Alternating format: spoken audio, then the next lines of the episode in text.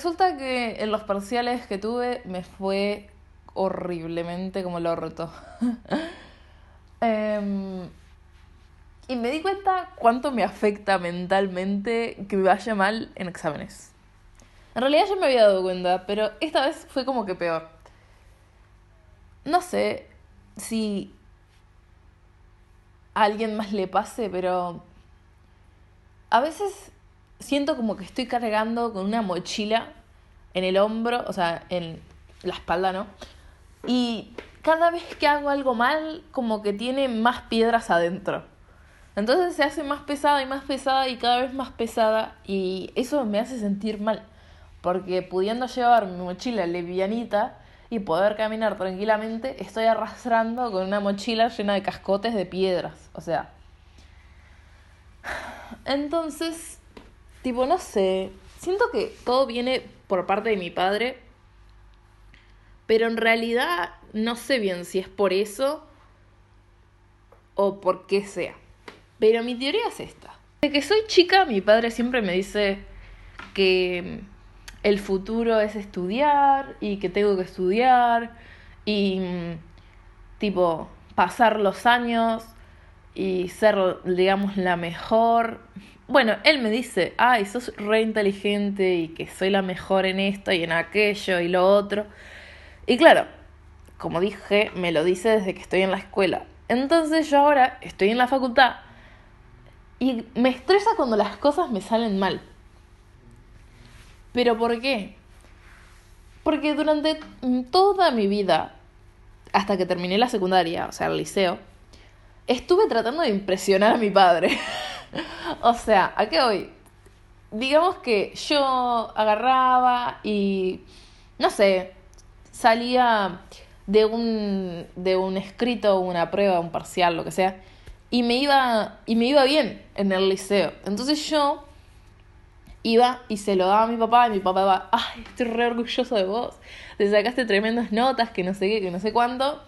Y claro, al final, cuando me iba mal, lo ocultaba. Entonces nunca decía que tenía un escrito. ¿Se entiende? O sea, como que yo, cuando tenía una prueba, no decía que tenía una prueba. Iba, si me sacaba alto, decía, me saqué un 12 en tal prueba. Y si me sacaba bajo, nunca mencionaba que tenía un escrito o lo que sea. Porque en ese sentido, mis padres siempre fueron como súper... ¿Cómo lo digo? Mm, no sé si es desarraigado es la palabra, pero como que me dejaron ser más independiente, digamos. Entonces yo siempre manejé mis horarios, ¿no? Y siempre estudié prácticamente sola, sin ser alguna que otra vez que yo haya preguntado por alguna cosa que no sabía, pero como que siempre traté de resolverme las cosas sola. Entonces, claro, tipo, nunca sabían cuándo yo tenía una prueba o cuándo no la tenía. Lo que importaba era que cada dos meses o tres te entregaban un papel que tenía las notas de cada materia.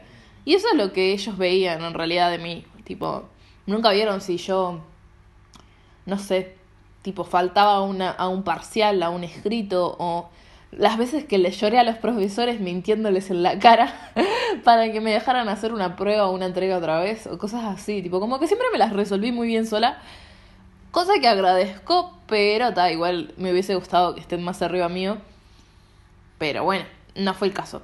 Entonces, como que eso me permitió crecer de cierta manera muy diferente a un poner en mi hermano que mis padres están arriba de él encima todo el tiempo. Entonces yo siempre como que me resolví más sola en ese sentido. Em, entonces, bueno, eso, básicamente. Entonces, por el lado de mi padre, de la familia de mi padre, digamos que la mayoría, pone todos sus hermanos, incluso él, no terminaron el secundario. Y creo que tengo una tía que sí lo terminó, pero como a los 30 creo, como mucho después, o sea, como que lo había dejado y luego se lo pedían o algo así. No sé si bien si lo terminó o cómo fue el tema, pero vamos a asumir que todos, ninguno terminó el secundario. Entonces, todos empezaron a trabajar tipo desde, desde la adolescencia. Y mi padre, ahora que ya tiene casi 50, Em, y consiguió un montón de cosas, porque literalmente puedo, tengo, puedo viajar, em, tengo una casa grande, con un patio y cosas, y cosas. Pero el tema es que a él nunca le gustó su trabajo, digamos, eh, como la manera en la que él se tuvo que ganar la plata porque no estudió justamente. Porque ahora em, que uno tiene el mundo más globalizado, digamos, como que yo me puedo enterar lo que pasa en Asia mirando en Google. Entonces, él se arrepiente a veces o hubiese deseado que las cosas fuesen diferentes para que él pudiese estudiar y tener un título y decir, no sé, soy arquitecto, soy doctor, o soy abogado, o contador, que son las clásicas de acá de Uruguay, em, y poder habernos dado a nosotros, o sea, a sus hijos, un mejor estilo de vida.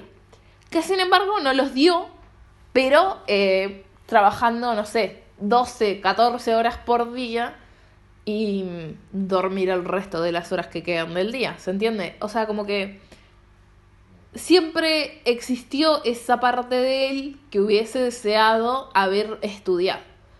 Pero bueno, como eran otras épocas, él piensa que la inteligencia es un don.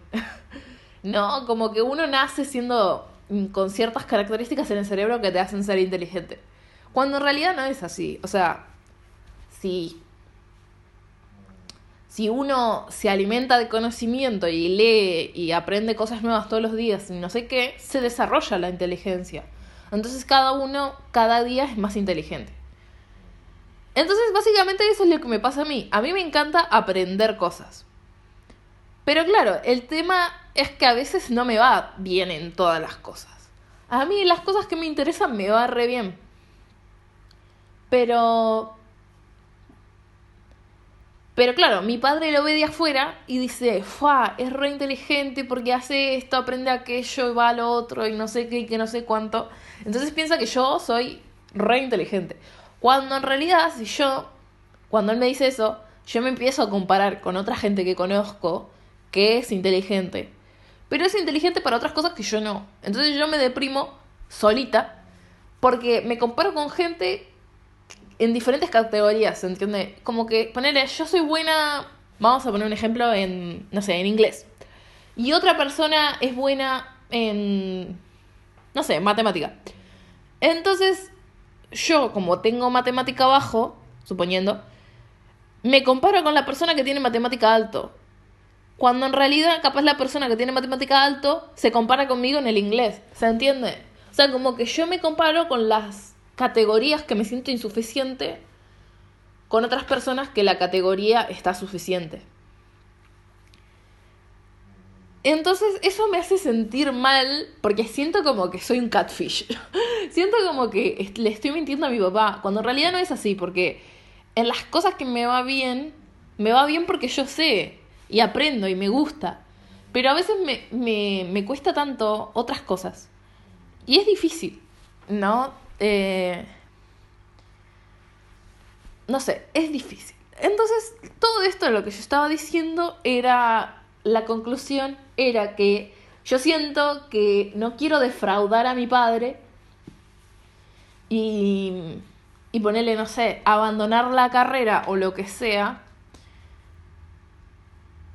porque tengo miedo de decepcionarlo a él. Pero no es que yo elegí la carrera por él. Yo elegí la carrera por la plata. Pero la carrera, a su vez, es como que tiene cierto prestigio, digamos, ¿no? O sea, yo estoy estudiando ingeniería química.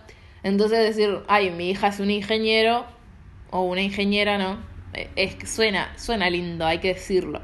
Como que en este país en el que está todo como jerarquizado, ser un ingeniero está como en el top level, number 5 de las carreras que tenés que hacer para ser prestigioso. No digo que esté de acuerdo con ese sistema, pero es el sistema en el que vivimos y es en el sistema en el que sobrevivo, digamos. Pero bueno, entonces a mí cuando me, me fueron mal en estos parciales, bueno, no sé ni, ni si desarrollar la frase. A mí cuando me fue mal en estos parciales, me pasó que tenía terrible miedo de contarle a mi padre cómo me había ido. Entonces, no le conté. Le conté en el que me fue bien, porque tuve tres parciales. En dos me fue horrible. Y en uno, aceptable, tipo, saqué la mitad del puntaje, o sea, el puntaje era sobre 40 y saqué 20, entonces estoy bien. O sea, estoy como... No es como wow para presumir, pero tampoco es como, me fue como el orto. Pero bueno, el punto es que siento todavía esa como sensación de decir, me tiene que ir perfecto en todo lo que haga, ya sea en cosas que no me gustan o cosas que no tengo tan bien ejecutadas, digamos, o aprendidas, me tiene que ir bien en todo. Y es imposible, o sea, es imposible que te vaya bien en todo, porque no te dan las horas del día, y lo digo porque lo intenté. Yo, por ejemplo, tengo clases de, en la facultad que duran hora y media cada clase. Entonces, encima de que no te dan las clases, porque la tenés que mirar vos virtualmente, con videos grabados, imagínate, si te tenés que ver tres clases, o sea, ya estás cuatro horas y media solo de clases, ¿entendés? O sea, es un montón de horas que uno tiene que invertir en las materias, y para ser perfecto en cada uno, tenés que tener 24 horas para cada materia a la semana. Más o menos. Entonces es difícil mantenerte eh, en una línea en la que todo te vaya bien en todas las materias. Y además, obviamente está la parte en la que vos te cuidas a vos misma y tu salud mental. Digamos, a mí me gusta leer por recreación, ¿no? Libros. Em, y hacer ejercicio y, no sé, estirar o cocinar, ¿no? Me encanta hacer todas esas cosas. Entonces, cuando yo siento, cuando en un día yo, una de esas cosas me falta, o me faltan todas, o la mayoría, siento como que el día se me hace re pesado. Porque es lo que me ayuda a sobrellevar la situación que es estudiar y estudiar y estudiar. Digamos, paso la mitad de la mañana y toda la tarde estudiando. Entonces, si yo no tengo unas horas en las que me dedico a mí, mi cerebro va a explotar. ¿Se entiende? O sea, voy a explotar. Pero bueno, no sé. Tipo, sé que no me tengo que sentir mal por las notas, porque al fin y al cabo, o sea, mi padre me repite todo el tiempo de que tengo que sacar la carrera. No importa si me lleve 5 o 10 años, o si me va bien o mal en los parciales, que no importa que se estudie y se hagan los exámenes. Pero a su vez me dice todo esto que yo ya mencioné anteriormente, de que soy súper inteligente y que mi, su familia nunca llegó a nada y la clave es estudiar y que no sé qué. Entonces yo como, en, como que interpreto eso como mensajes subliminales que me está mandando indirectas, directosas. Entonces mi cerebro se crean esas piedras que me pesan y me pesan y me pesan. Pero él no me lo dice para mortificarme. ¿Se entiende? Como que me lo dice de buena manera y queriendo que yo entienda que no abandonar el estudio por un trabajo que tenga que estar ocho horas y, no sé, trabajar seis días a la semana o lo que sea que como dice él, no es nada deshonroso, pero pudiendo estudiar y tener un trabajo mejor y que te guste, ¿por qué no vas a aprovechar la oportunidad? Obviamente no todos tienen las mismas oportunidades, pero yo teniendo la oportunidad, tendría que aprovecharla. No sé, yo sería feliz con una florería, pero bueno, ¿cómo es? Viajar por el mundo y mm, tener una granja cuando tenga 50 no se hace con aire. Eso sí llegamos a, que cumpla 50. Pero bueno, nada, eso. A veces la presión que uno siente es interna y no externa y hay que saber diferenciar porque cuando es interna la podés controlar. Y cuando es externa también, pero digo, cuando es interna uno puede decidir qué te afecta y qué no. Pero bueno. Adiós.